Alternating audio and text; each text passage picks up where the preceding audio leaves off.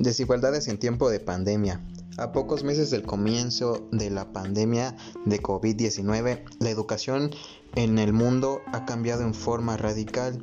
En casi todos los países, escuelas y universidades han clausurado por tiempo indefinido, mientras las clases en donde sea posible se hacen de forma virtual a través de las plataformas digitales.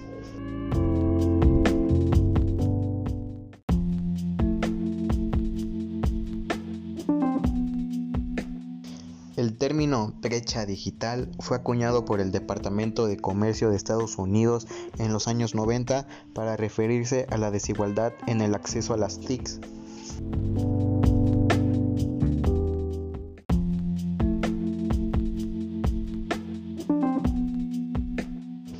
La brecha digital en México.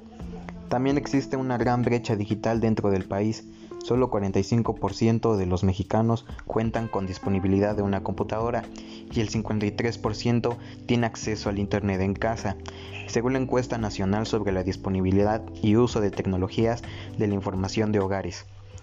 También existen fuertes desigualdades entre los estados del norte y del sur. Si en Baja California, Sonora y Nuevo León, entre 64 y 90% de la población tiene acceso al Internet, en Guerrero, Oaxaca y Chiapas, entre el 24 y 39% cuenta con el servicio, según datos del 2015 del Instituto Federal de Telecomunicaciones.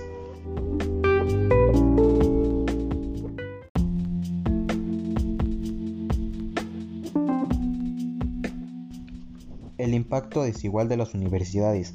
La crisis sanitaria también han tenido un impacto mayúsculo en las universidades, sobre todo en países como Estados Unidos, Gran Bretaña y Australia, en donde mayor parte de los ingresos institucionales provienen de colegiaturas de los estudiantes.